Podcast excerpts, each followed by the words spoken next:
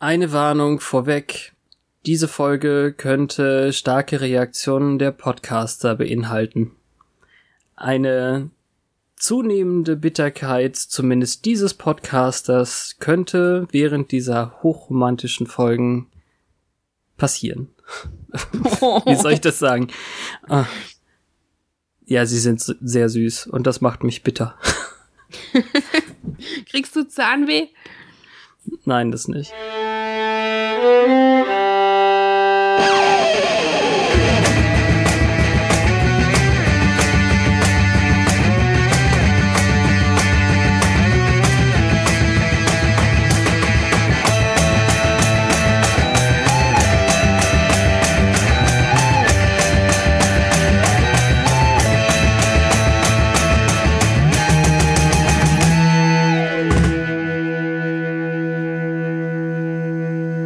Hallo und herzlich willkommen bei Once More with Feeling.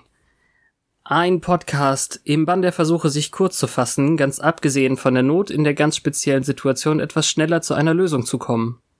What? okay. Staffel 2, Folge 13, der Fluch der Zigeuner. Ich hatte so viele andere Worte, aber diese Diskussion in der Folge, dass Giles sich nicht kurz fassen kann, fand ich einfach fantastisch und das ist die Gelegenheit, hier mal ein bisschen außergewöhnlich zu werden. Genau, lass uns herausstechen. Sehr schön. Ich bin begeistert. Ich habe vergessen aufzuschreiben, wie die heißen, die Folgen, beziehungsweise zu öffnen, wo es steht. Es ist äh, die erste Hälfte mal wieder einer Doppelfolge, sehr viele in dieser Staffel. Ja, ist mir auch aufgefallen. Irgendwie schienen die Doppelfolgen zu mögen. Ich glaube, diese hier heißt Der Fluch der Zigeuner. Ja. Und im Englischen irgendwas mit mh, hm, nicht Passion. Ach verdammt. Jetzt gucke ich doch schnell nach. Wer googelt schneller? Ich wette Fabian. Surprise! Das hatte ich total vergessen. Ja, na klar. Surprise? Ja, sie heißt einfach Surprise. Ah, happy, happy birthday. Surprise Partys, Surprise, super Bösewichte. Alles sehr überraschend. Ah, sie heißen auch. Ach so. Ich verstehe nicht, warum die erste Hälfte der Doppelfolge Surprise Part 1 heißt und die zweite anders und nicht Surprise Part 2, weil wenn es doch, also zieht sich dann der Teil 1 und 2 nur auf die Folge an sich, aber nicht auf den Titel. Und dann finde ich mhm. das irreführend. Dann sucht man mm. doch nach Surprise Part 2 oder Innocence Part 1. Nee, würde ich nicht. Aber naja, das äh, Namenspolitik, hm. man weiß es nicht. Ja, sollen sie. Ja. Wie sie wollen. Genau. Egal. Hm, wir überlegen erstmal ganz kurz, wer jetzt dabei war. Buffy and the Crew, where are you? Ja, Angel ja, ganz eindeutig. Also grundsätzlich natürlich, äh, wir können ja noch mal, es ist so lange her, vielleicht komplett durchgehen. Also wir haben unsere Hauptdarstellerin Buffy. Buffy Summers. Namensgebend. Wir haben äh, Xander Harris, einen liebestollen Kumpel von ihr. Ja, wobei man im Moment ja gar nicht mehr so richtig weiß, in welche Richtung der liebestoll ist, finde ich. Auch eben gerade ist er ganz toll mit der guten Cordelia Chase dabei. Ja, vielseitig viel rumzuknutschen.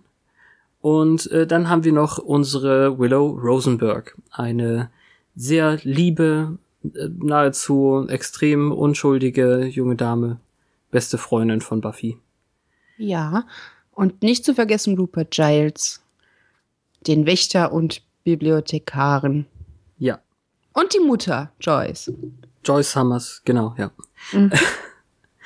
Äh, dann haben wir noch ähm, nicht Robert den Fehler, wie heißt er? William den Fehler. Das klang jetzt wie William der Fehler.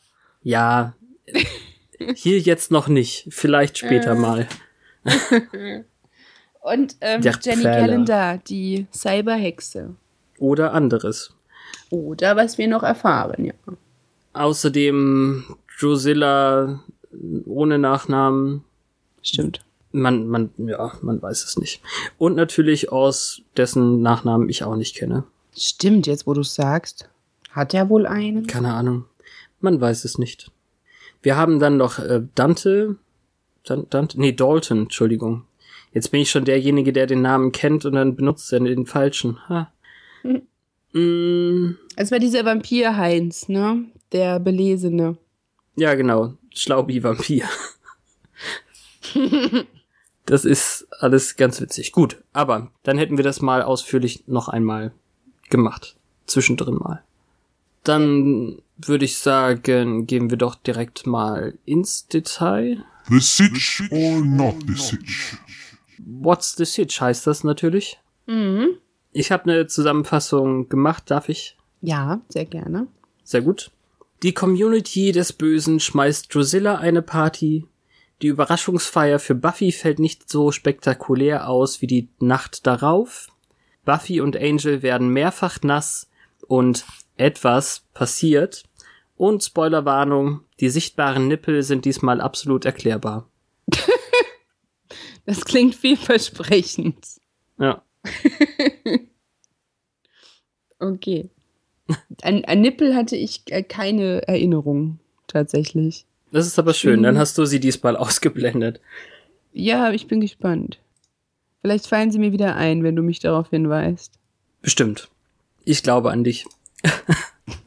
An mein Nippelgedächtnis. Hm, keine Ahnung, wie auch immer.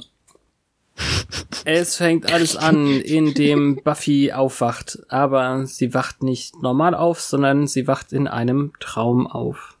Zu sehen daran, dass sich Drusilla völlig ohne Einladung durch das Summersche Haus ähm, bewegen kann. Dir war das also sofort klar, in der ersten Sekunde. Das finde Naja, ich sehr gewitzt. Ich fand das äh, ja vielleicht für eine Sekunde erschreckend, aber ich dachte, so dumm ist Joyce jetzt vielleicht auch nicht. Ich meine, Dala ist eine Sache, aber Drusilla, die ja nun, ja, obwohl, sie kann sich ja inzwischen ein bisschen normal unterhalten. Vielleicht hätte sie reingelegt werden können, ich weiß es nicht. Aber naja, also äh, der, der Hint ist ja, dass Drusilla nicht wie Dala mit Schulmädchendress rumläuft, sondern mit so einem äh, altertümlichen schwarzen Kleid, gegen das sie ihr weißes getauscht hat, seit sie wieder stark ist. Und sie hat halt Blut am Mund. ja, Das ist so diese eine Sekunde, wo Das man heißt, meinen könnte. du meintest, vielleicht hat sie Joyce schon angeknabbert und kommt jetzt für Buffy hoch. Ja, aber es sind ja nur Sekunden, in denen wir das sehen. Dann geht die Tür auf und ähm, die Flurtür im Summers Haus führt ins Bronze. Mhm. Daran merke ich dann, dass es ein Traum ist, weil Buffy mit dem Satin-Schlafanzug mitten im Bronze steht, wo dann auch die Mutter total surreal mit der Riesenkaffeetasse, wo sie noch die Mhm. Untertasse fallen lässt und es ist alles so. Ich musste sofort denken, dass du bestimmt die Musik schon wieder blöd findest. Das ist zwar nicht die gleiche asiatische Band, die du mal moniert hast, aber so ungefähr in dem Stil. Ach, es ging. Also ist mir jetzt nicht negativ aufgefallen, ich habe es nicht notiert. Also, dass Joyce diese Tasse oder die Untertasse da zerschmeißt, das ist ja noch gar nicht das erste Verrückte an dieser Szene. Also Buffy geht dann durch diese Menge an nahezu gesichtslosen Statisten, bis äh, Willow da sitzt und dann in Simlish oder moderner müsste man sagen, wahrscheinlich in diesem Minion-Speak irgendwie äh, rumbrabbelt. Warte, ich zeig dir das mal. Monkey Pantaloon. Das ist schon irgendwie seltsam, oder?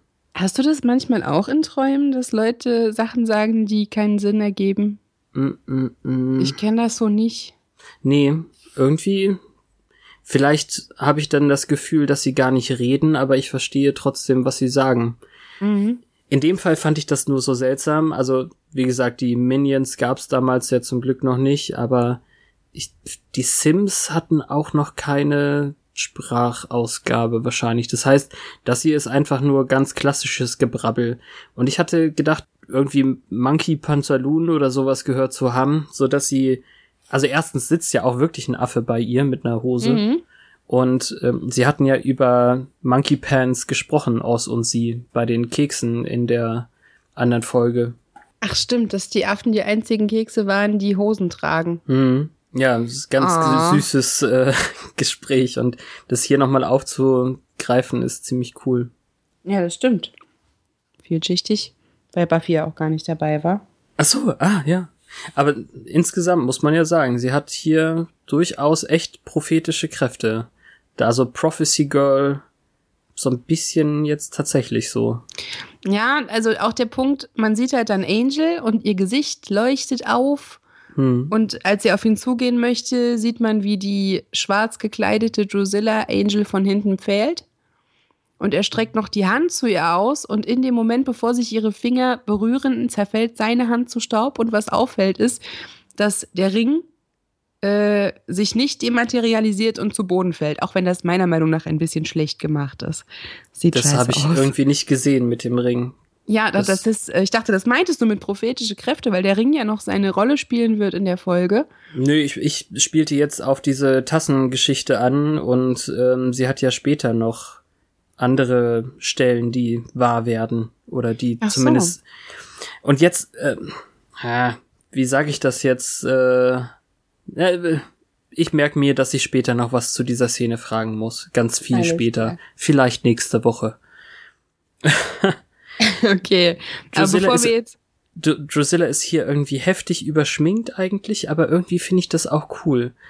Und sie sagt dann noch Happy Birthday, Buffy. Oder so. Ja. Und ich finde, ihr Vampirgesicht ist wesentlich eleganter und äh, ansehnlicher als das der anderen meistens. So diese gelben Katzenaugen, okay, aber die Gesichtszüge sind noch weicher und menschlicher belassen. Ah, okay. Was vielleicht auch dran liegen kann, dass Buffy Drusilla noch nicht in der Form gesehen hat. Hm, man könnte das mal vergleichen, ob Traum Drusilla ein anderes Gesicht hat als äh, Wach Drusilla später. Ja, das stimmt. Das sind so, so tiefgreifende Fragen, die alle tierisch interessieren. Ja, klar. Ja, nach dem Intro muss ich Buffy dann versichern gehen, ob Angel noch unlebt. Ja, perfekt. Und ähm, ich persönlich finde, dass äh, dieses, also erstmal macht er ja ganz ohne Hemd die äh, Tür auf. Da muss ich sagen, das kann ja jeder sein, der da anklopft, oder? Rein theoretisch äh, begrüßt er dann auch den Postboten ohne, oben ohne. Ich weiß nicht, ob der Vampir sich so oft äh, Pakete schicken lässt. Wie kriegt er denn sein, seine Blutbeutel? Es muss doch übers Darknet gehen, oder? Keine Ahnung was. Ähm, was hältst du denn von dieser Szene so an sich? Also, dass sie reden dann eben darüber und ich hatte irgendwie das Gefühl, Buffys normalerweise sehr berechtigte Zweifel und Gedanken werden so völlig runtergespielt von Angel und anstatt ihr ordentlich zuzuhören, erstickt er ihre Zweifel in Küssen. Und mehr nicht. Naja, er sagt ja auch, egal was es ist, wir werden es, ähm, er, naja, we deal. Ähm, wir Mhm. werden damit klarkommen, wir werden eine Lösung finden. Und das ist ja eigentlich was Schönes. So, I'm gonna fix that. Na, Ich weiß nicht. Also natürlich verstehe ich deinen ähm, Punkt, an dem das vielleicht so ein wenig Mangel an Augenhöhe darstellt. Aber wir hatten das ja schon öfter. Eigentlich sollte man drauf hören, was ihre Jägerinneninstinkte sagen. hm. Aber vielleicht will er sie einfach nur beruhigen. Sie hat ja nicht Angst um sich oder um die Welt, sie hatte Angst um ihn und er ist da und es geht ihm gut und dann wird ganz viel geknutscht und wenig geredet. Vielleicht war er einfach auch nur ein bisschen horny und wollte jetzt nicht. Er fragt noch, was sie zum Geburtstag haben möchte. So nice. Ja. Ja, äh, der Punkt, der dann die Story an dem Punkt ein bisschen weiter treibt, äh, ist, dass sie sich irgendwie verplappert und sagt, es ist schön, dich zur Schlafenszeit zu sehen oder sowas, Bad Times. Und ähm, das gibt so einen gewissen Grundgedanken jetzt äh, in uns und in dem, Ja, der uns da gezeigt wird. Sie hat sich ja noch total geschämt dafür, als wäre das jetzt so mega naughty und als hätte sie da jetzt total, äh, als wäre sie total aufs Ganze gegangen und das empfand ich jetzt gar nicht so, oh, knickknack. Hm. Ja, aber es wird so dargestellt, ganz Ja. eindeutig. Ja. Ein wenig übertrieben. Es führt so ein bisschen die nächste Szene ein. Eine Szene, in der ich unheimlich äh, abgelenkt war von Willows Klamotten und vor Der allem dieser Mütze. Hut. Ja. Das ist so hundertprozentig Blossom, Ah, Blossom. dass ich gedacht habe, das ist doch nicht Willow, das ist äh, Blossom. Das versuche ich seit Monaten irgendwo zu kriegen und es gibt's nicht. Egal. Ähm, das stimmt. Also ich habe mir aufgeschrieben, lila Hut, Hölle. Hölle. Ja, der hat noch so eine Winter, also so vom Material her, von der Oberflächenstruktur, sieht der halt aus wie so ein ganz fieser Winterhut, aber die tragen ja nicht mal Jacken. Ähm, die Sonne scheint und es sieht nicht aus, als ob es jetzt mega frostig ist oder so. Und dann hat die da diesen wintermützigen Hut auf und bis in die Stirn gezogen. Die kann den doch den ganzen Tag nicht abnehmen, weil die darunter schwitzen muss wie Sau. Ja, wahrscheinlich. Das ist ein Teufelskreis. Das äh, verstehe ich dann, dass das die Hölle ist. Buffys Rock ist so kurz, es kann nicht so kalt sein. Oder Buffy ist halt härter als alle anderen, was ja auch der Fall Ja. ist. Nee, die anderen tragen auch alle keine Jacken, aber sie hat halt ähm, den Rock wirklich gerade bis unter den Po. Und jetzt lass mich mal äh, gucken, ob ich recht hab. Hat Buffy in dieser Szene ein speziell erwachsen wirkendes Make-up? Mm, Ich finde, durch den, durch den Blazer wird das irgendwie so ein bisschen verstärkt. Na gut. So seriös und die Ledertasche. Das Make-up ist, also ich hätte jetzt nicht bemerkt, dass es irgendwie anders war. Das, dieser bräunliche Lippenstift, den hat sie öfter. Hm. Aber grundsätzlich hatte jetzt äh, eben das Gefühl, sie wollten jetzt, äh, da sie einen Tag vor 17 ist und dieses, also eigentlich nur das, das eine Thema, dieses das erste Mal Ding ähm, hier mit Willow besprochen wird, ohne viel direkt zu sagen, sondern alles nur so so verhuscht und äh, zwischen den Zeilen, dass sie da einfach besonders äh, bereit und erwachsen aussehen muss. Zur Frauwerdung. Aha. Okay. Möglich. Auf jeden Fall gibt es ganz viele Wow von Willow und gar nicht so viel mehr. Ja, die findet dann auch ihren Satz wow. Mit dem Bedtime. Also eigentlich findet sie alles wow. Vor allem findet sie auch Oz wow. Und Buffy äh, sagt ihr dann die äh, 101 Crush Signs wären dann äh, dies und jenes. Ich habe es jetzt nicht komplett aufgeschrieben. Ja, das läuft auch alles so in äh, relativ berechenbaren Bahnen. Da ist jetzt nichts bei, was man Nö. nicht von sich selbst kennt. Ja. Aber das, was wir da eben mit rausnehmen sollen aus der Szene, Buffy denkt, sie wäre jetzt bereit für Sex mit 17. Ja. Denn Man merkt ja auch, die können sich eh nicht mehr lange beherrschen. Ja, das stimmt auch. Willow hat eine ganz kurze Unterredung mit Oz, die auch sehr süß ist, vor allem äh, sehr spielerisch. Ich fand das richtig cool, weil Oz meint, oh, ich spiele mit dem Gedanken, dich äh, zu fragen, ob du dann und dann Zeit für ein Date hast. Und ähm, Willow sagt dann, und ich werde ja sagen, ich hoffe, das beruhigt dich. Und dann fragt er tatsächlich, und Willow muss dann sagen, ach verdammt, nein, da ist ja die Überraschungsparty. Das fand ich irgendwie sehr, sehr cool. Ja, nicht unbedingt gar nicht vorhersehbar, aber niedlich. Und sie finden ja zum Glück auch eine Lösung, denn er darf einfach mitkommen. Das stimmt. Ich finde übrigens, nur ähm, um jetzt das nicht zu verlieren, diesen Hut, ich finde, der macht äh, Allisons Gesicht so seltsam. Das ist vielleicht aber auch, weil durch diese Ohrringe das aussieht, als ob die Ohren sich so rausdrücken. Ja, also der Hut ist ein Fehler. Vielleicht soll der aber auch bewusst auf ihr mangelndes äh, Mainstream-Mode-Ding sie ihren ähm, vom Massengeschmack abweichenden Geschmack herausstellen. Also das ist noch nicht Massengeschmack. Nein, ich hoffe nicht. Okay. Cordy Ich würdest es du mit nicht. sowas nicht sehen. Ich erinnere dich, falls es doch mal so ist. Ja, bitte. Okay, Cordy hat auch diesen schrecklichen Bärchenrucksack getragen.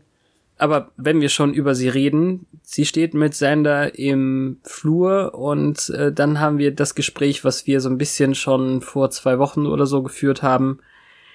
Cordelia hat mehr zu verlieren, wenn ihre Techtelmechtel oder ihre Beziehung jetzt öffentlich wird. Sander ist der Held, wenn rauskommt, dass er mit ihr rummacht. Gesellschaftlich gesehen ja, aber wir werden ja noch sehen, dass Sander sehr wohl auch was zu verlieren hat. Weil bei ihm Ja. halt wahrscheinlich die Reaktion einzelner Personen härter sich auswirken könnte als die gesamtgesellschaftliche sich auf sie. Das hatte ich übrigens komplett vergessen, bis ich dann eben die zweite Folge dieser Doppelfolge gesehen habe. Mich hat's dann überrascht. Ich habe mit der Reaktion nicht gerechnet. Ja, wir dachten ja auch beide, es hätte sich so langsam mit ähm, der Sander-Verehrung. Man weiß es nicht. Aber jetzt genug der Anspielungen. Ja, gucken wir erstmal weiter. Es geht irgendwie dann so langsam äh, oder eigentlich direkt über, dass äh, dann eben Giles und Jenny noch mit dazukommen und Buffy ja auch und sie sprechen immer dann, wenn Buffy nicht zuhören kann, über diese Geburtstagsparty, die sie planen und Buffy erzählt eben von ihren beunruhigenden Träumen und niemand hört ihr mal wieder so richtig zu, hatte ich das Gefühl. Ja, und das finde ich so langsam wirklich auch super nervig. Es ist kein richtiges Plothole, Hm, aber es ist so unlogisch, gerade von Giles Seite. ja. Hm. Weil der müsste doch gelernt haben, dass die so ein Gespür besitzen. Das gehört ja irgendwie auch mit zur Jägerinnen-Geschichte eigentlich. So sollte man denken, ja. Und gerade seine ist ja ähm, ganz besonders. Also, Seine Jägerin? ja. Deswegen nochmal äh, zu, zu diesem Teil der des Staffelfinales letztes Mal irgendwie mit Prophecy Girl. Sie hat das ja ständig mit. Und ich glaube, es wird sogar erwähnt, dass sie von dem Meister auch geträumt hat. Auch am, am Anfang der Staffel hier mit da kommt diese Sache, die wir in dem Buch hatten, mit, äh, mit er, sie würde die Knochen ja in Brot backen. Ich habe das immer noch nicht so ganz verstanden. Hm. Muss ein stehender Begriff sein, den ich nicht kenne.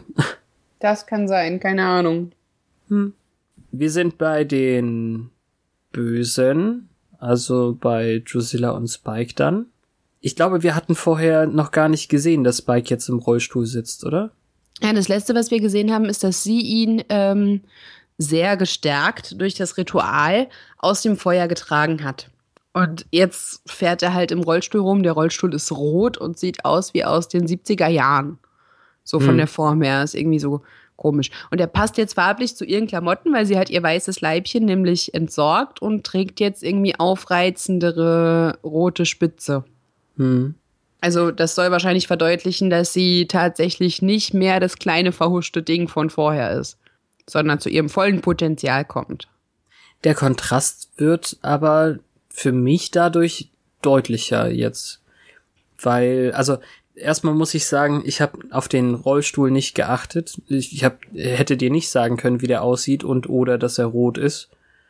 Ähm, aber man sieht eben noch äh, Reste von einer Brandverletzung in Spikes Gesicht zum Beispiel. Das stimmt, auch wenn die von, also die nimmt jetzt nicht wirklich irgend, sie entstellt ihn nicht, sagen wir mal so. Die ist so am Rande, oben an der Schläfe und an der Stirn, aber als hätten sie von den ähm, hervor, hervorstechenden Features die Finger gelassen und die eher so am Rande angebracht. Hm. Was ja sehr gnädig ist. Ähm, erstens wusste ich nicht, dass ein Vampir Brandblasen bekommen kann. Hm. Und zweitens war er ja mittendrin. Es ist nicht unbedingt realistisch, dass er nur so ein bisschen was abbekommen hat und die Haare sind noch dran. Als kleiner Kommentar, was, was könnte denn diesen Mann schon entstellen? Seine Zivilisten, ähm, sein ziviler Look vielleicht ein bisschen. Findest du? Ja, Okay. ich erschrecke immer. Das ist tatsächlich nur, also bei mir funktioniert es nur, wenn er Spike ist. Wenn ich irgendwelche anderen Bilder von ihm sehe, denke ich so, na, Hm. Das ist harsch. ja, es ist nicht böse gemeint.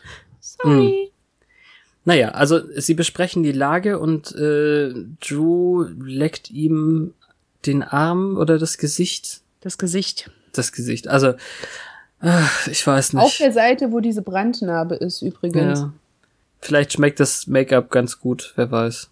Hatten bei Twilight die Vampire nicht auch heilenden Speichel?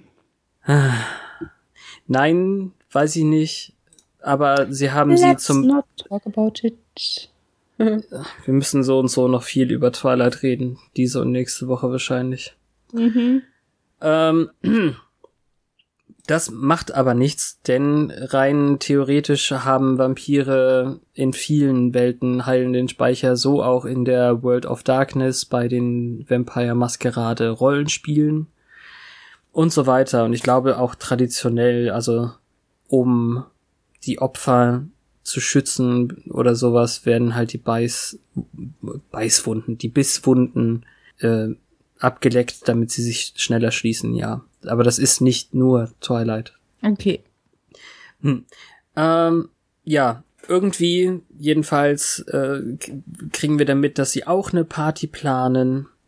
Und ähm, jetzt, das, was ich meinte, die, diese Kindlichkeit kommt für mich jetzt noch ein bisschen krasser durch. Oder sie spielt einfach jetzt ein bisschen aktiver oder so, weil sie sich hier jetzt richtig, richtig kindlich über irgendeine seltsame Kiste freut und ähm, fragt, ob sie sie aufmachen kann, so, so echt wie ein kleines Mädchen. Ja, gut, dass sie bescheuert ist, wissen wir ja. Ja, nicht zuletzt jetzt gerade, weil sie total abgegangen ist, weil die Rosen falsch sind. Ja, das stimmt. Und die Rosen passten auch total gut zu ihrem neuen Look. Darum fand ich das nicht nachvollziehbar, dass sie sie falsch findet. In der, an der Stelle dachte ich auf jeden Fall, sie hat extrem krasse Muskelarme eigentlich. Also sie ist ja insgesamt ziemlich dünn eigentlich. Aber diese, diese muskelbepackten Arme, die, die sie dann so trotzig irgendwie zitternd an der Seite, also die, die Fäuste ballt, da habe ich echt gedacht, hu, nicht so viel anderes dran als Muskel an dem Arm. Hm. Ist mir nicht so aufgefallen. Ja. Also es ist eben, ich glaube, da ist auch eine, eine riesen Vene oder Arterie, ich kann den Unterschied nicht. Ähm, naja, also es wird hier überhaupt noch nicht verraten, was in diesen Kisten ist, nur dass es offenbar äh, die Welt zerstören könnte, worauf sie sich freut, weil sie ja bekloppt ist. Ja. Da frage ich mich halt auch immer, ob er da so richtig weiß, worauf er sich eingelassen hat, äh, weil ich mir vorstelle, er isst gerne. Also er ähm, leben wollen wir ja nicht sagen, aber ich weiß nicht, ob der jetzt, also Spike, so drauf aus ist, sein Dasein zu beenden, weil das cool und böse ist. Man weiß es nicht. Aber das ist schon so, oder? Was du. Du hast es ja sogar gesagt, dass sie ihn irgendwie ein bisschen führt und jetzt wird's mir auch langsam echt klar. Mhm. Naja, er hat ja die ganze Zeit auf sie aufgepasst und ich weiß nicht, ob er sich klar war, welchen Preis er dafür bezahlt, wenn sie erfolgreich ist.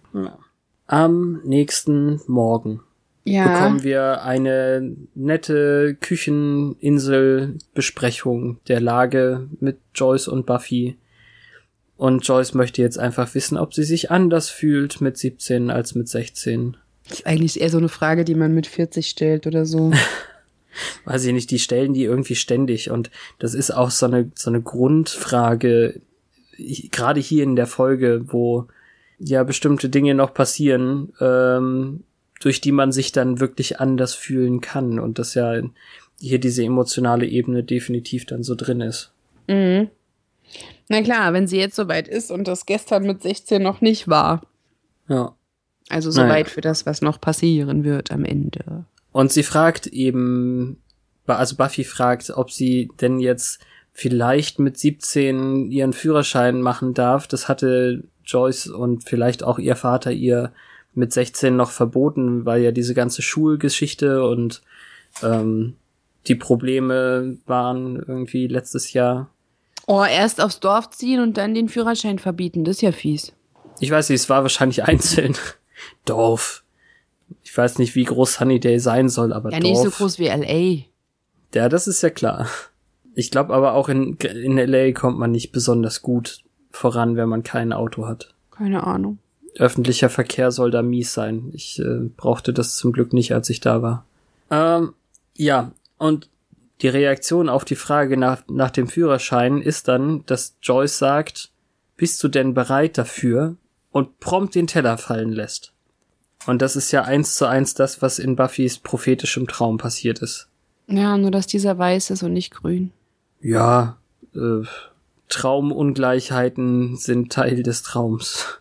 Aber der Satz ist gleich und äh, die Reaktion von Buffy bleibt dann eben auch nicht aus.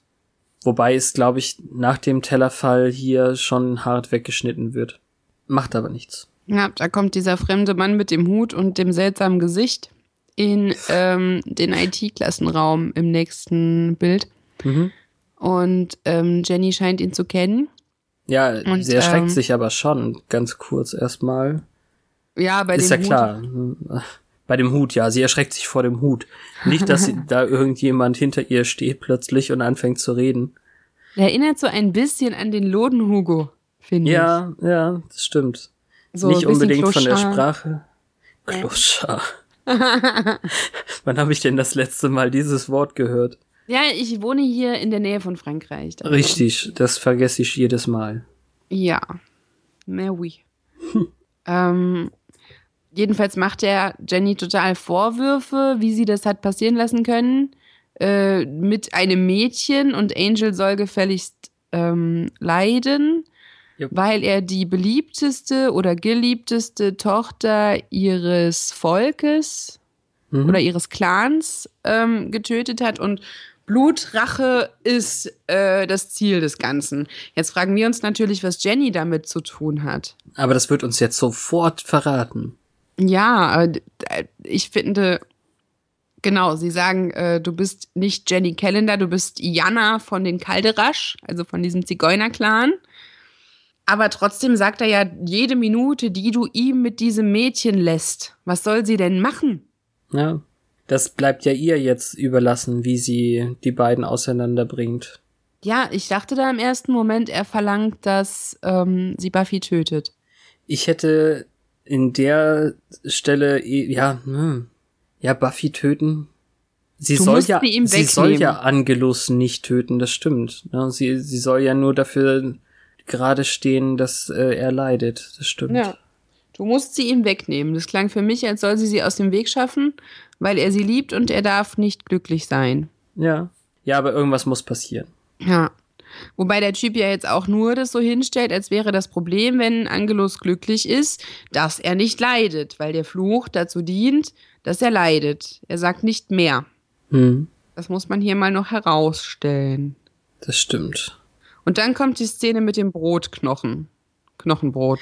Ja, richtig, ja. Ich hab's gerade schon vorweggenommen, aber naja.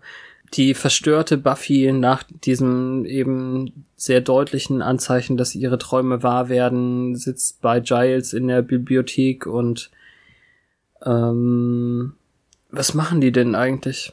Ihr wieder nicht zuhören, oder? Nicht so richtig? Ja, sie, sie geht dann relativ resigniert, weil die tun das halt so ein bisschen ab mit diesem Teller und Foreshadowing und es wird aber auch nicht groß drauf eingegangen, Drusilla ist tot, Drusilla ist nicht tot. Und dann geht sie. Ja.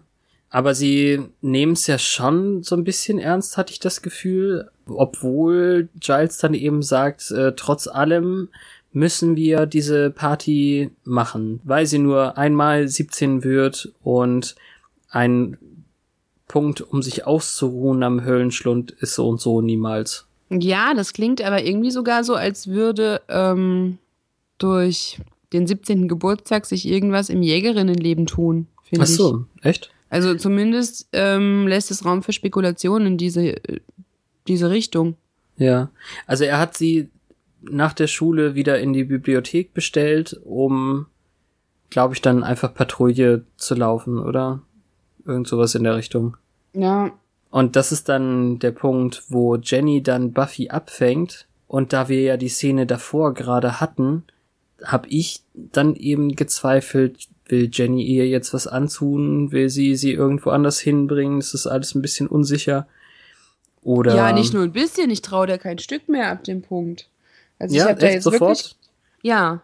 Also ich dachte jetzt so gerade dieses Treffen auf dem dunklen Schulflur und dann dieses Giles will dich in der Nähe seines Hauses treffen wegen eines Buches, bla bla. Mhm. Ähm, das, das wirkt alles so nicht sleazy, ah, auf jeden Fall nicht gerade vertrauenserweckend. Hm.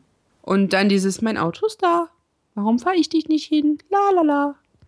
Ich bin so Mhm. unauffällig und so nett. Und dann geht Buffy vor und dann äh, schließt die Szene damit, dass Jenny auch so kühl guckt. Da, hm. Und dann sitzen sie schon in ihrem, was ist es denn, ein Käfer? Jedenfalls ein süßes, kleines, beigefarbenes, rundliches Auto. Und natürlich halten sie dann in einer dunklen Ecke. Buffy steigt aus dem Auto und Jenny bleibt drin sitzen und fühlt sich sichtlich unwohl. Das stinkt alles nach Falle. Ähm, ja, also Buffy merkt, dass es eben zum Bronze geht. Und ähm, Jenny meint, ja, keine Ahnung, Giles hat mir einfach nur die Adresse gegeben. Ja, und das ist sehr unlogisch, solange man noch ohne Navi gefahren ist. Ja, Mit dem Navi kann es dir passieren, dass du auf einmal an einem Ort stehst, den du kennst und wusstest vorher die Adresse nicht. ja, dann ist es eine schlechte Ausrede. Aber ähm, irgendwas passiert auf jeden Fall da in der Nähe. Ich habe wirklich keine Ahnung, warum gerade da und gerade jetzt. Aber unser Dalton-Typ steht dann eben mit seiner Vampir-Crew da und äh, hat irgendwie gerade noch ein weiteres Kästchen mitgebracht oder abgeholt oder was auch Ein immer. Kästchen ist, ist sehr süß formuliert. Es ist so ein riesen länglicher Holzkoffer. Ja, na gut. Würdest du jetzt noch mehr dazu sagen, außer dass die sich da eben prügeln und das Ganze damit endet, dass zwar Dalton wegkommt, Buffy den Kasten aber hat und äh, es dann im Bronze-Raum endet, wo sie noch kurz einen Vampir pfählt? Mm, nö, also im Prinzip sehen wir, dass die anderen im Bronze auf sie warten. Auf den Billardtischen lagen lila Tischdecken. Sehr süß. Äh, und die hören halt, dass draußen Action ist, weil Buffy Ja. sich mit den Vampiren prügelt. Und wie immer fliegt irgendjemand durch irgendeine Scheibe. Also Buffy mit dem jeweiligen Gegner. Und der kriegt dann halt noch sein Fett weg, wodurch Oz dann auch ungefähr im Bilde ist, was er da vor sich hat. Ja. Also das Was ist ja- eine echte Überraschungsparty, auch für Oz sehr überraschend, Ja, was relativ lustig ist, weil Oz ja bis zu dem Zeitpunkt noch überhaupt nichts von Übersinnlichem weiß. denken wir. Nein, Hm, das ist tatsächlich so. Er weiß nichts. denken was wir. nicht heißt, dass er nicht. Nein, er weiß wirklich nichts. Nur, das heißt ja nicht, dass er nichts damit zu tun hat, dass Aha, er nichts gut. weiß. Mhm. Ähm, und sie ist aber sofort trotz Vampir und angefallen werden und das ist mir sehr seltsam aufgefallen. Sofort wieder total zuckrig, als sie Angel sieht. Alles gut, la la la. und hat nur Augen für ihn und Oz noch so, äh, ähm, der ist gerade zu Staub zerfallen. Hat das noch jemand gesehen? Ja, Und, Sender, äh, Sender ist ja derjenige, der das entschärft. Ähm, Willow wird's dir schon erklären. Sunnydale, Höllenschlund, Vampire sind echt. Tö, tö, tö. Und dann kommt Jenny Callender mit dieser komischen ähm, verwinkelten Kiste an. Ja, nur ganz kurz, ganz kurz. Ich will Ballons im Ballons. Das sieht cool aus, ne? Es ist so fantastisch. So längliche Ballons reingequetscht in andere große Ballons. Das ist total fantastisch. Es erinnert mich auch wirklich an 90er Jahre, wo man noch alles Mögliche in Ballons gequetscht hat. Kuscheltiere, riesige Mengen an äh, Flitter und keine Ahnung was. Ja, solche Geschenk-Services ähm, Services gab's auch noch so 2005. Echt? Das, oh. Ja, ja, also wir haben 2005 mal sowas verschenkt und das war ein Riesenmüll. Das sollte zurückkommen. Ja, das war irgendwie nett. Solange es niemand in meiner Wohnung öffnet. Weil dieses Flitter-Scheiß kriegst du nie wieder weg. Bis du ausziehst. Ja, ich hatte einmal so eine Phase, ähm, ist auch schon mehrere Jahre her. Da habe ich Weihnachtsgeschenke eingepackt und wieder verpackt und in Zellophan und mit Weihnachtskonfetti und Zimtstangen und weiß nicht was ähm, mit dem Resultat. Das sah ganz nett aus, aber die Geschenke, die ich verschenkt habe, haben halt überall kleine äh, Weihnachtsbäume und Weihnachtskügelchen als äh, Metallic-Konfetti hinterlassen. Ich wurde im Juli noch dafür gepiesackt. Nicht schlecht. Ja, aber es hat Spaß gemacht. Ja, und dann öffnen wir die Kiste. Aus der Und- vorher nichts rausgerieselt ist. Nee, das stimmt, die ist nicht so schön eingepackt. Das ist ja aber auch kein Geburtstagsgeschenk. Und in der Kiste ist ein äh, Arm, ich glaube in einer Art Kettenhemd. Hm. Und der Arm wirkt Buffy dann selbsttätig. Scheint ein netter Zauber zu sein, irgendwie so. Ja, wir wissen ja bis jetzt nicht, wie der Rest von dem Arm aussieht. Aber Angel erzählt halt, es ist ein Teil von dem Richter. Ja. Und wenn man den zusammensetzt, haben wir ein Problem. Kann man so sagen. Und dann, äh, also äh, Angel kennt irgendwie die Legende, die war zu seiner Zeit schon alt und da, da hieß es eben, ähm, er konnte nicht von einer Armee besiegt werden, keine geschmiedete Waffe ist stark genug gegen ihn und man hat es dann mit Mühe und Not geschafft, irgendwie ihn zu zertrennen und in alle Winde zu verteilen oder so. Ja, also überall auf der Welt Teile von ihm zu vergraben, damit die nicht wieder zusammengesteckt werden. Weil er die Apokalypse hervorruft oder hervorrufen soll, weil die Menschen in all ihrer Menschlichkeit irgendwie ausgetilgt werden müssen. Und nur wahre Monster oder wie auch immer sein, seine Berührungen überleben können. Ja, da kommt später auch noch eine ganz großartige Szene, aber erst nächste Woche. Mhm. Deshalb halte ich jetzt die Klappe. Ähm, da kommen sie dann jetzt auf die Idee, dass man diesen Arm wegbringen muss, weil offensichtlich Drusilla, jetzt auf einmal glaubt es auch, glaube ich zumindest jeder, es darauf anlegt, dieses Ding wieder zusammenzuführen. Mhm. Und der Weg, das zu verhindern, ist, dass Angel den Arm nimmt und nach Asien fährt. Das war eine extrem gute und passende Idee, die da Jenny hatte. Ja, im Prinzip fangen wir an dieser Stelle auch an, Jenny wieder ein bisschen mehr zu trauen, weil es ist ein glimpflicher Versuch, die beiden auseinanderzuhalten. Ja. Ähm, wir wissen also, sie hat wahrscheinlich jetzt, man könnte immer noch denken, sie hat die Nummer mit Dalton und dem Arm irgendwie forciert, aber dafür gibt es ja keinen Anlass, das wirklich zu Nö. glauben, weil das waren Spikes-Männer, die da rumliefen, alles. Ich habe auch wirklich Ähm. gedacht, dass sie einfach nur den Auftrag hatte, sie wirklich zu der Überraschungsparty zu bringen. Also Ja. ist halt einfach nur düster dargestellt, um in uns als Zuschauer diesen Zweifel zu säen. Das stimmt. Aber sie nimmt halt die Gelegenheit, sie packt die Gelegenheit beim Schopf und in der nächsten Szene sehen wir auch direkt, dass Jenny nichts damit zu tun hatte, weil Drusillas erste Worte an Dalton sind, du hast mein Geschenk verloren. Mhm. Ich finde, sie hat zu wenig Fingernagel eigentlich, um Dalton die Augen auszukratzen. Aber zumindest macht sie ihm die Brille kaputt. Spike kann sie irgendwie abhalten, äh, ihn direkt irgendwie zu verletzen. Er kriegt noch eine zweite Chance. Das ist doch sehr nett, oder? Ja, aber sie tritt einfach so kindisch drauf rum und atmet dann tief durch. Ja, sie ist kindisch. Sie ist ein großes Kind. In, also gerade in dieser Doppelfolge. Das hatte ich vorher. Vorher hatte sie nicht genug Energie, um so trotzig und stampfig zu sein irgendwie. Und jetzt äh, kommt das total raus. Ja, ich habe die Fingernägel sind gar nicht so kurz, aber die Spitzen sind weiß angemalt, obwohl der Rest rot ist. Darum kommt dir das so vor, als wären die so kurz.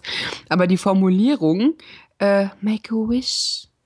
I'm going to blow out the candles. Ja, das ist witzig. Und Spike sagt dann ja, der ist der Einzige mit einem mindestens einem halben Gehirn. Du kannst deine Augäpfel essen, wenn er es nicht hinkriegt. Und dann Mhm. setzt sie ihm diese kaputte Brille wieder auf und tätschelt seinen Kopf. Das ist schon alles sehr creepy und ich find's großartig.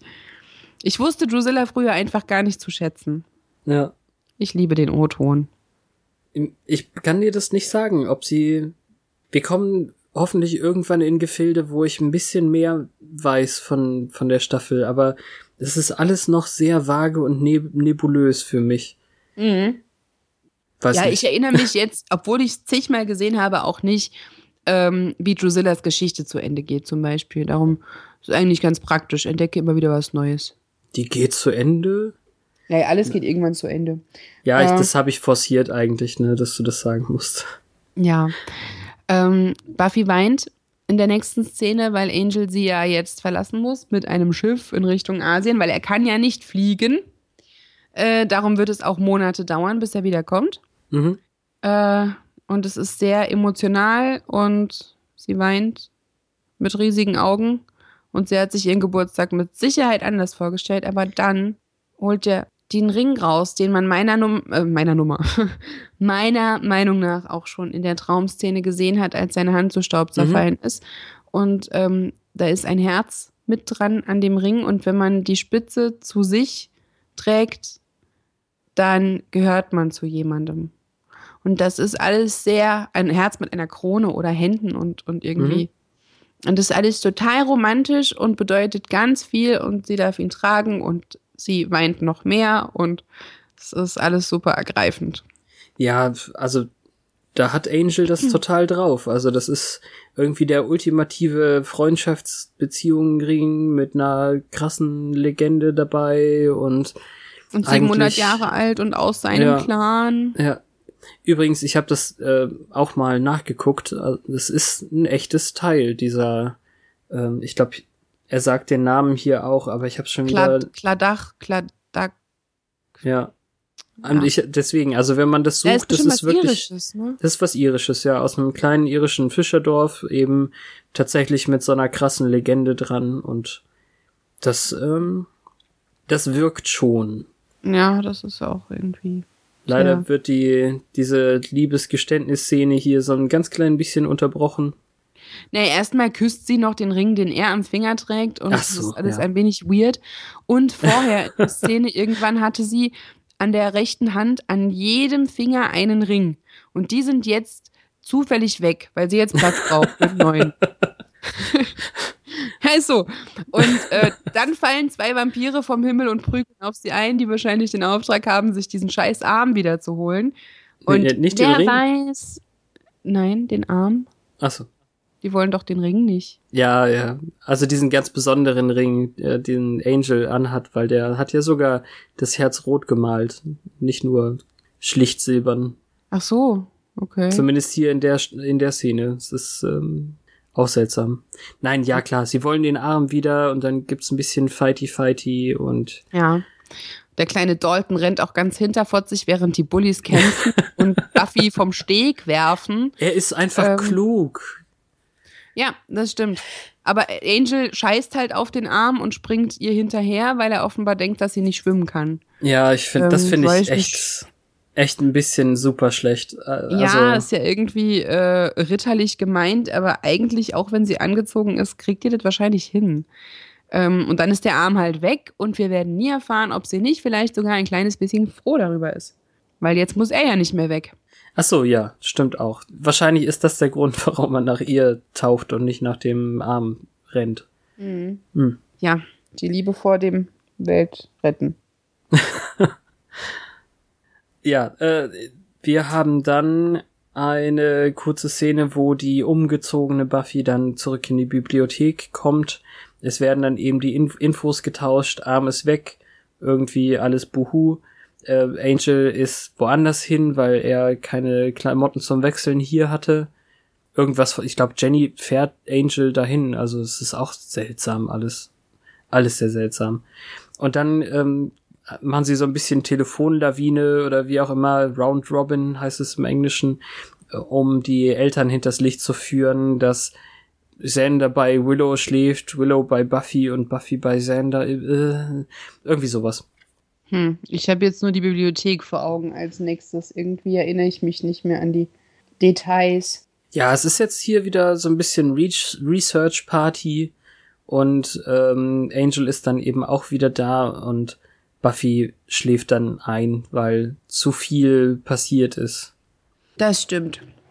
Das würden wir wohl alle unterschreiben. Hauptsache, sie ist wieder trocken. Und Willow freut sich noch darüber, dass Oz das alles ja gar nicht so schlimm findet. Und Ja, Sander ähm, äußert sich ein klein wenig abfällig und dann sagt sie, du bist ja nur neidisch, weil du kein Date für die Party hattest. Nee, nee, klar, hatte ich nicht. ja, aber irgendwie Wir haben gar nicht drüber geredet, wie peinlich Cordelia aus der Torte gesprungen ist. Oh mein Gott, wie dumm. Cordelia ist aus der Torte gesprungen. Ja, oder hinter der Torte hervor. Der hat da, Ach so, okay. äh, mitten in dem Vampirkampf, als alle so Vampir zu Staub und Cordelia kam hoch und Surprise! Das war peinlich. okay. In dem Moment hätte ich sie auch nicht geoutet an Sanders Stelle als meine Begleitung. Naja.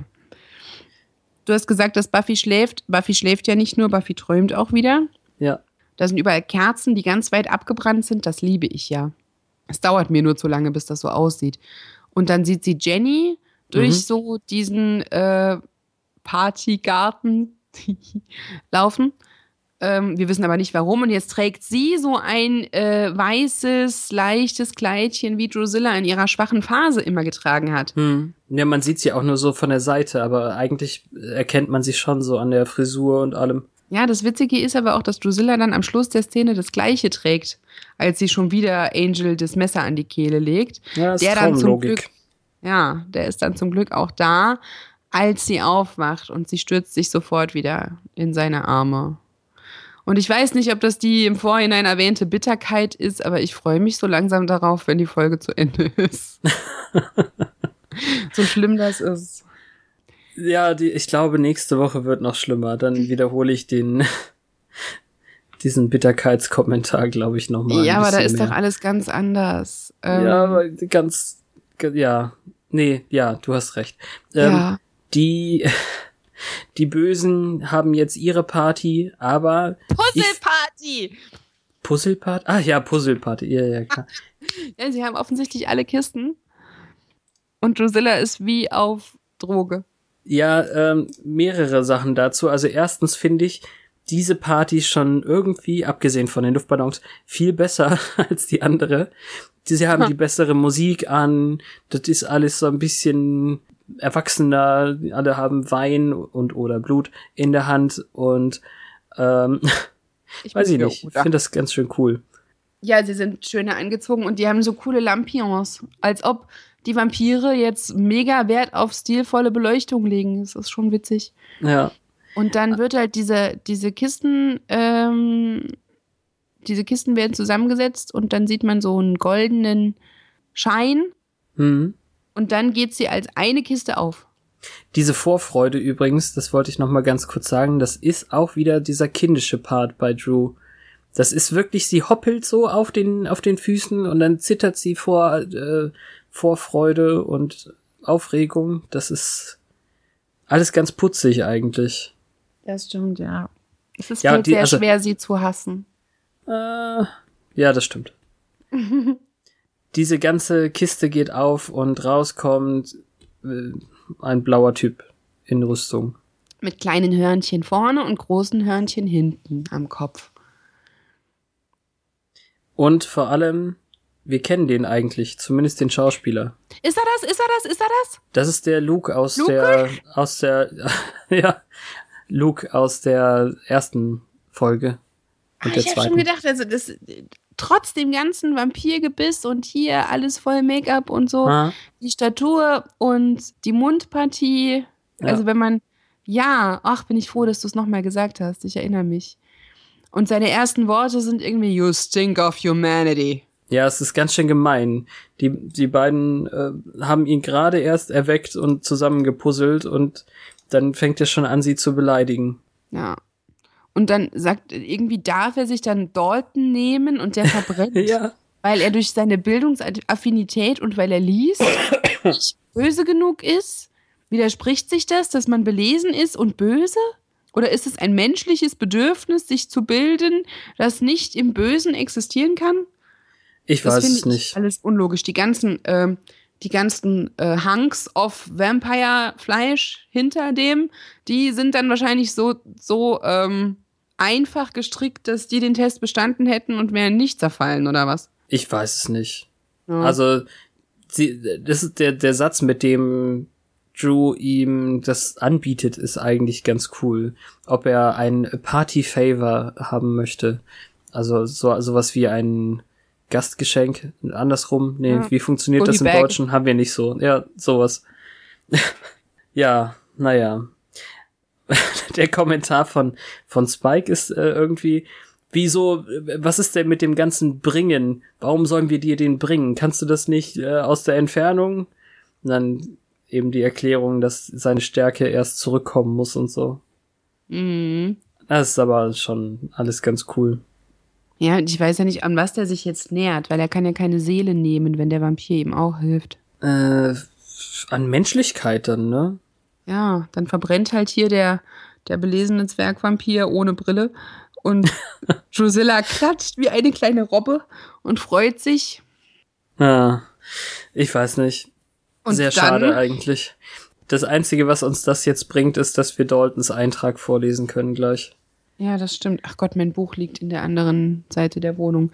Ähm, Angel und Buffy crushen aber erst noch die Party und beobachten einen alten Vampir beim Blutpunsch einschenken. Hm. Also ganz kurz vorher sehen wir, wie sie die Bibliothek noch verlassen. Buffy hat nämlich einen Plan, dass sie alle Wege, auf denen diese Kisten äh, reisen könnten, beobachten und was auch immer. Sie weiß gar nicht, dass es schon zu spät ist. Mhm. Und ich finde es einerseits sehr mutig, andererseits ein bisschen zu heftig, sich sofort auf die Party der Bösen zu schleichen. Ja, es ist super dumm. Das Der ist echt, Richter, also sie werden auch nicht gesehen, sondern der Richter riecht sie. ja, spürt die menschliche Verschmutzung. Immerhin weiß jetzt einer, dass Buffy nicht spinnt, sondern recht hatte. Ja. Hm. Und was, was mich daran am meisten stört, also sie werden dann eben echt gefangen genommen, irgendwie so ein bisschen, da gibt's so, so Bad Guy-Gebrabbel von, von wegen, es geht hier nicht darum, wer zu, wer, wer stirbt und wer nicht, sondern es geht darum, wer zuerst stirbt, was ja, Ja, voran geht ja ist. noch das heldenhafte Take me instead of her, was er sagen muss, weil er verliebt Ja. ist. und es gibt kein Instead, sondern nur First und Second.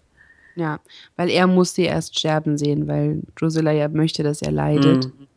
Und sie retten sich dann dadurch, dass sie die komplette Technik von der Decke fallen lassen und springen in ein Loch in die Kanalisation. Das ist alles sehr fadenscheinig irgendwie, also. Ja, das ist ein sehr praktisches Loch. Äh, ja, vor allem diese Fernseher sind anscheinend höllisch schwer, dass sie Löcher in den Boden schlagen. Ja, und also sie sorgen halt auch für anständig Ablenkung. Zwei Vampire folgen dann in den Kanal. Spike beißt sich wahrscheinlich in den berollschuhten Arsch, dass die eben schon wieder entkommen ist. Zum zigsten Male. Und Ja. sie klettern dann auch sofort irgendeine Leiter raus, die irgendwo hinführt, ähm, in den Regen auf einer Wiese, voll glimpflich. Und da kommen dann die Typen auch nicht hinterher. Die haben keine Ahnung, wo sie sind. Leichter abgeschüttelt wurde hier noch niemand. Und sie sind natürlich auch so nah an seiner Wohnung, weil er die Kanalisation offensichtlich so gut kennt, ähm, dass sie sofort vom Regen durchnässt dorthin können. Und jetzt sind wir schon so ziemlich beim Finale in Angels Räumlichkeiten angekommen. Zittert Buffy jetzt eben völlig nass in viel zu wenigen Kleidungsstücken und er, er gibt ihr irgendwie noch irgendwas zum Anziehen und sie soll doch ins Bett nur um sich warm zu halten. Ja. Knickknack, äh, nur um sich warm zu halten. Und dann äh, ist sie dabei, gerade sich umzuziehen, als sie Au macht oder so, damit ähm, Angels Fürsorge getriggert wird und dann Na, er dreht sich aber nicht um, sondern er fragt erstmal, was ist. Ja. Aber weil Also es ja das- ein Schnitt ist. mh, also ich, ich muss sagen, was das angeht, ist es auch wirklich eine tolle Szene, dass er wirklich fragt. Also er ähm, dreht sich nicht einfach um. Sender hätte sich sofort einfach umgedreht. Ja, Sender benutzt ja auch Schmuckkästchenspiegel zum Gucken. Ja, ja, ja. Ähm, ja, Aber das da, ist. da ist es eben, das ist das, was ich heute äh, am Anfang der Sendung meinte. Es ist ganz eindeutig äh, irgendwie klar, dass wenn ihr kalt ist im Regen, man da sehr erklärbare Nippel sieht. Ach so. Ja, sie trägt auch so Hautfarben, beigene Sachen. Ja. Aber es ist alles ganz respektvoll gemacht. Das ist nicht irgendwie softpornös oder so. Nö. Und es ist so emotional, weil sie sagt, sie fühlt sich, als hätte sie ihn verloren. Mhm. Und Nähe und Wärme und keine Ahnung. Und wir müssen gar nicht sehen, was jetzt passiert, um zu wissen, was jetzt passiert. Sie kann sich nicht sicher sein. Wobei, womit? Worüber? Na, sagt sie, dass, dass sie sich keiner Sache sicher sein kann, weil sie immer alles verlieren könnte. Ach so. Ja, ja. Ja. Ja, also dann passiert es. Aber mal ganz abgesehen von allem anderen Begehren und in Anlehnung an die Twilight-Analogie, Ah. dass der Schnitt an ihrem Rücken ihn so gar nicht aus der Ruhe bringt. Da war ja keiner mehr. Der war schon verheilt, hat er Es hat gesagt. sich, ja, es hat sich schon geschlossen. Also sie Mhm. heilt ja auch so super schnell, stimmt. Aber trotzdem ist halt, ähm, es ist jetzt nicht so Bella Edward-mäßig, dass ihr Blut eine Verlockung für ihn darstellt. Bla. Mm, Ich weiß nicht, hat er ihr Blut schon mal gesehen? Na, man sieht ja den Schnitt noch. Ich weiß Echt? nicht. Ja. Oh. Ähm, Hm. Auf jeden Fall sagt er noch so, vielleicht sollten wir nicht. Und sie besteht aber darauf. Also sie, ich will nicht sagen, dass sie ihn überreden muss, aber im Prinzip geht die Initiative schon von ihr aus. Ja. Beim nächsten Schnitt liegen sie halt nebeneinander im Bett, offensichtlich nackt. Was heißt offensichtlich? Also für amerikanische Verhältnisse offensichtlich. Man sieht, dass es blitzt. Angel schreckt auf, rennt dann binnen Sekunden völlig angezogen wieder raus. ja. Das ist total dumm. Und dann ruft er Buffy. Ja, und vor allem ruft er auch. Das hast du schön gesagt. Ich habe auch echt das Gefühl, dass, dass irgendwie dieses typische A-A-A-R-G-G-H im, im äh, Drehbuch stand und er genau das geschrien hat. Es erinnert an das Männchen nach jeder Folge. Ja, grr, arg. Ja.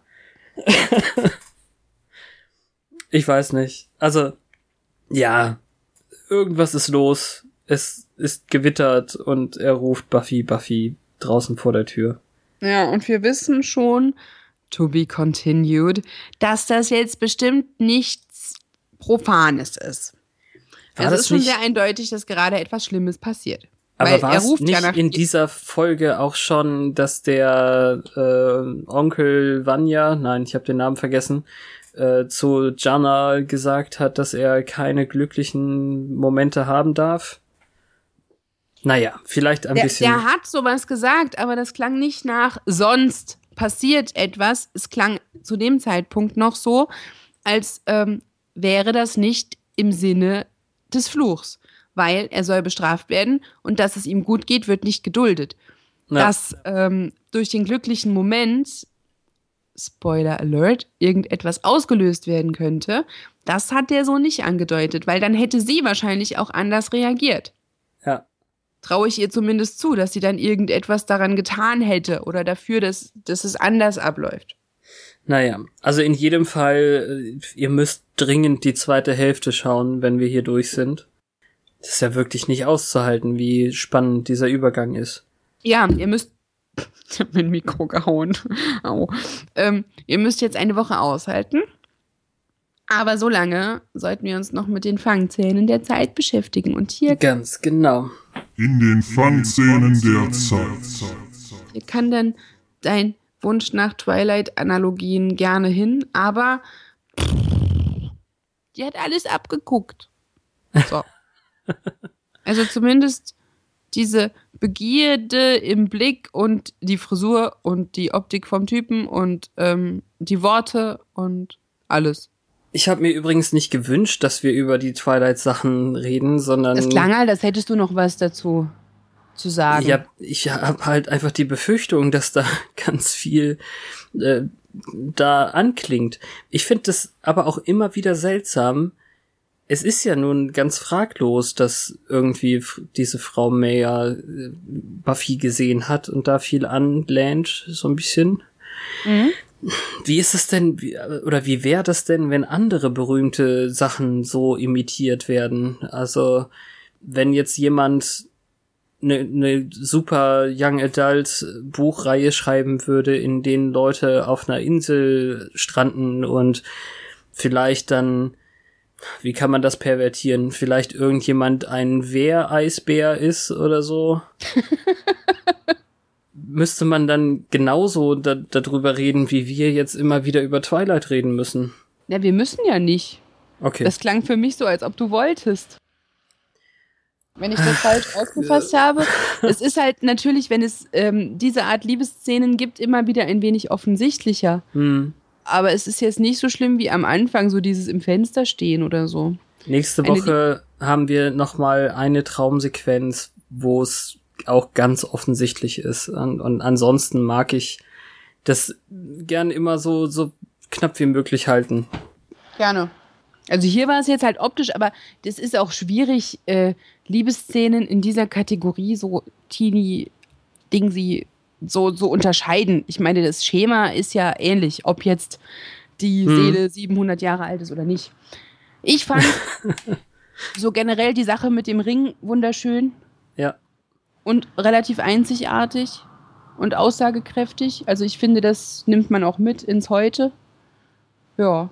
wenn man da so weit von entfernt ist, äh, dann wirkt es schon so ein bisschen antiquiert und äh, ja, es, es würde heute eben ganz anders gedreht. Es sind sehr lange Szenen, fand ich, ganz ruhige Sachen. Entweder die knutschen wild rum und man hört dann nur noch das Schmatzen oder. Wobei, das ist jetzt nicht so schlimm. Naja. Da gibt's fiesere. Ich finde auch ähm, Drusillas Bescheuertheit würde man heute ganz anders darstellen. Das macht sie aber nicht weniger charmant. Ja, wie gesagt, ich habe gerade viel Freude eigentlich ähm, an ihr in dieser Doppelfolge auf jeden Fall. Hm. Also Buch? Demons of the Hellmouth. Ja, machst du Dalton? Ich würde Dalton machen, ja. Und nächste Woche nehmen wir uns dann den Richter? Äh, wenn das jetzt nicht zu vorverraten ist, aber ja. Ich finde, das kann man schon anklingen lassen, falls heute jemand den Richter vermisst. Ja. Aber der, der ist ja jetzt gerade erst ganz kurz da gewesen. Da könnten wir jetzt nur einen Halbsatz sagen und dann. Ja, das heben wir uns auf. Wir Und sagen ja Dalton nicht, wie viel wir nächste Woche über den Richter lesen können. Genau. Und Dalton hat sich ja jetzt erledigt. Darum kannst du den jetzt vorlesen. Genau. Beziehungsweise hat der Richter Dalton erledigt. Aber okay. Dalton war ein ungewöhnlicher Vampir. Ein Intellektueller mit einer Liebe für das Lesen und einem, dem Geschenk, für, oder Quatsch, äh, und einem Talent für Sprachen, sagen wir so, der Gabe, einer Gabe für Sprachen. Gift halt im Englischen, weiß ich nicht. Ähm, Spike hat ihn daran gesetzt, die Manuskripte von Dulac zu übersetzen, von denen er glaubte, dass sie eine Heilung für Drusillas Wasting Disease, das ist das, wie sie es hier nennen, also der degenerativen Krankheit, ich weiß nicht, Wasting Disease. Es wird ja auch gar nicht so richtig erklärt, was Drusilla hat. Ähm, als Dalton Ach so, ja, das ist schon in der Folge gewesen, als Dalton äh, dabei scheiterte, hat Spike ihn fast getötet. Das mit dem Kreuz und so, ja. Das mit dem Kreuz und so. Ähm, und er wurde aber davor bewahrt, als Drusilla klar wurde, dass man zu dem Manus also dass das Manuskript in Code geschrieben ist und man eben dieses Dulac-Kreuz braucht, um es zu entziffern. Ähm, Dalton war in Dulacs Grab eingebrochen, stahl das Kreuz. Ähm, er übersetzte das Manuskript erfolgreich und Drusilla wurde restored, ähm, nicht restauriert. Das macht man mit Häusern. Wiederhergestellt. Wieder, danke, wiederhergestellt. Äh, an Buffys 17. Geburtstag, das ist heute, gewesen in dieser Folge, hat sie ihn dabei, also da, davon, darüber, damit gehindert, ein äh, Teil des Richters, des Judge, zu Spike und Drusilla zu bringen. Und Drusilla hat ich, ich weiß gar nicht, woher weiß denn Giles das alles hier in diesem Buch? Naja, äh, Drusilla hat ihm ähm, angedroht, ihn zu blenden, aber stattdessen hat Spike ihn losgeschickt, um die Box wieder zurückzubekommen. Und ähm, hier ist eben dieser schöne Satz. Er ist ein hm, Piep, weiß ich nicht, ein Wanker, sagt er hier, aber er ist der einzige, den wir mit haben mit einem halben Hirn. Ist aber auch so, das, das muss man vielleicht auch mit einem Idiom im Deutschen übersetzen, wahrscheinlich. Ähm, Ich glaube auch nicht, dass das jetzt das Wichser klappt meint. nicht so. Nee, wahrscheinlich nicht. ähm, ja, aber wir sagen ja auch nicht, er hat ein halbes Gehirn, sondern wir haben ja eine, eine andere Sache dafür. Naja, äh, Dalton war erfolgreich, diese Box zurückzuholen und aus der konnte dann eben der Judge Dämon geformt werden oder mit der wiederhergestellt. Für seine Mühe, die er hatte, damit wurde er ausgesucht, um das erste Opfer des Judge zu werden. So arschig, ohne Ist den. echt, mhm. ah, Der Judge, achso, ja, hier, der, das, das ist eben der Punkt. Der Judge br- brannte all die zarte Sentimentalität aus ihm, mit anderen Worten seine Menschlichkeit, und hat ihn in Asche gewandelt. Ja. Also, ähm, er ist äh, wohl innerlich sentimental und deswegen hat er zu viel Menschlichkeit, musste sterben. Ja. Und ohne den hätte es nicht mal Drusilla gegeben. Darum finde ich das jetzt hochgradig undankbar, dass er das Party-Goodie ist. Ja, definitiv. Aber andererseits, wer soll ihn vermissen? Auch wieder wahr. Höchstens eben, um sich über ihn lustig zu machen. Apropos über ihn lustig machen, hier steht an der Seite eben noch, ähm, als sie ihm die Augen ausstechen will, steht hier Willow, ja klar, äh, vergreif dich am Nerd. ja, also Drusilla, die Bully-Tante. Oh, mir, mir fällt immer das deutsche Wort nicht ein. Naja. Hm. Ich weiß nicht, Bully ist schon so äh, etabliert irgendwie. Ja, aber Bully ist bei uns der Herr Herbig. Das, äh, fun das funktioniert leider nicht. Auch wieder wahr. Und dann ist es eben ja Hänseln ist es ja eher oder was auch immer, aber wir sagen ja auch nicht äh, der Hänsel eher. Nicht? Nein, ich nicht. Na gut, Ich auch.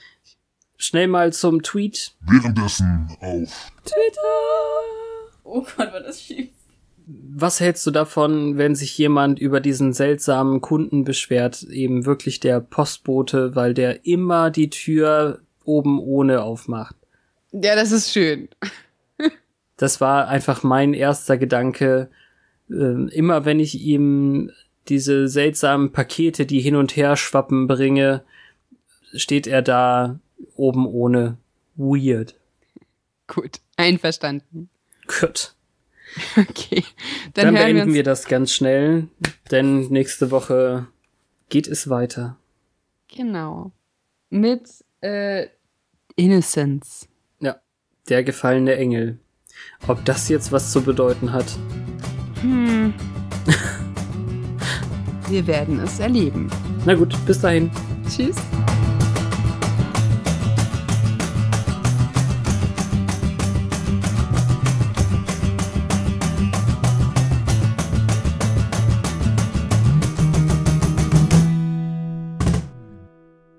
Buffy und Angel mehr, werden mehr. Mann!